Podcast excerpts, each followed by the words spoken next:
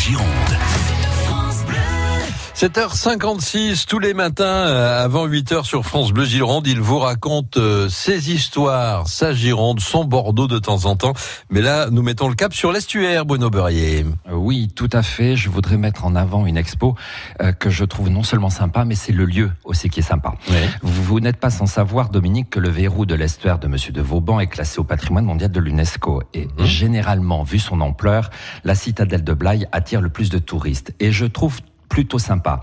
Cette expo qui commence au fort de Cussac, en face, rive gauche de l'estuaire, et l'expo s'intitule Le fortif dans l'objectif. 12 photos grand format sur les 12 sites Vauban qui ont été classés au patrimoine mondial de l'UNESCO. Et concernant Cocorico, pour chez nous, vous verrez la photo de Marie-Josée Balthazar qui présente les dessous de la porte dauphine de la citadelle de Blaye et non pas les dessous de la dauphine. L'expo a lieu jusqu'au 7 juin.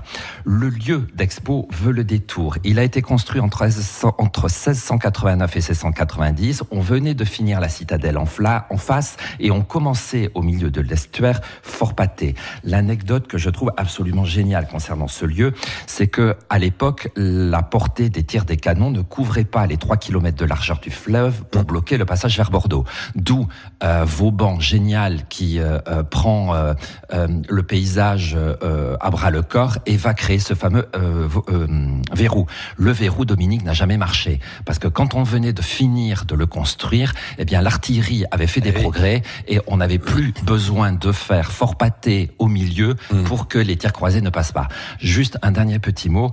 Vauban était peut-être un génie, mais j'ai pas du tout apprécié quand il parlait de la ville de Bordeaux et ah. qui disait Bordeaux doit cesser de faire la gueuse, c'est-à-dire de se vendre à l'ennemi. Vous voyez ce que je veux dire? Oui, j'ai une petite idée, effectivement. C'est pas très gentil de sa part. Bon, on va vous mettre en contact, vous allez lui dire de, de vive voix.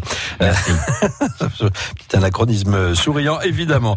Euh, Bruno Beurrier, tous les matins un peu avant 8 euh, heures. Merci de ces belles histoires et de cette expo dont on, a bien pris note euh, à Cussac Fort Médoc, effectivement, rive gauche de l'estuaire. À lundi, Bruno. À lundi, bon week-end à tous.